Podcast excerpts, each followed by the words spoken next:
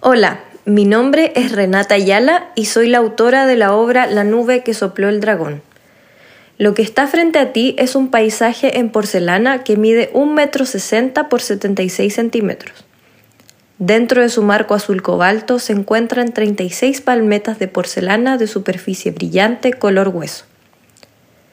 Cada palmeta es un fragmento del paisaje, el cual se forma debido a los diferentes relieves que éstas tienen. En la parte superior tenemos la imagen de un dragón chino volando entre nubes. En el horizonte, la parte media del cuadro, encontramos un castillo, un molino y siluetas de cerro. Más abajo se identifican algunas casas de diferentes estilos a la orilla del mar. También hay árboles y algunos personajes holandeses y chinos cerca del agua.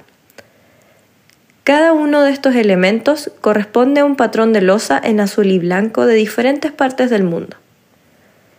Entre la búsqueda del origen de la porcelana azul y blanca encontramos como principal productor a China.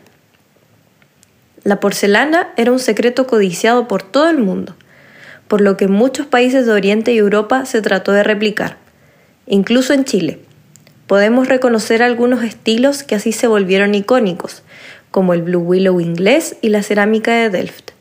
Chile tuvo su participación con el Willow de los Apenco.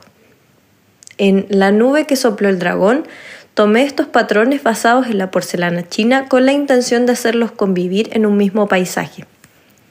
Los relieves sirven como dibujo, pero también trazan un mapa de confluencias. Cada palmeta por sí sola no es más que una textura. Sin embargo, cuando se conectan unas con otras se completa el paisaje.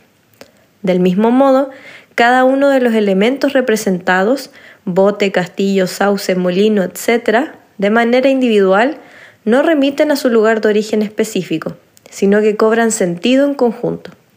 La obra entonces es una continuación de las múltiples representaciones de esa visualidad pero también es una declaración. Nada existe de manera aislada ni surge independientemente.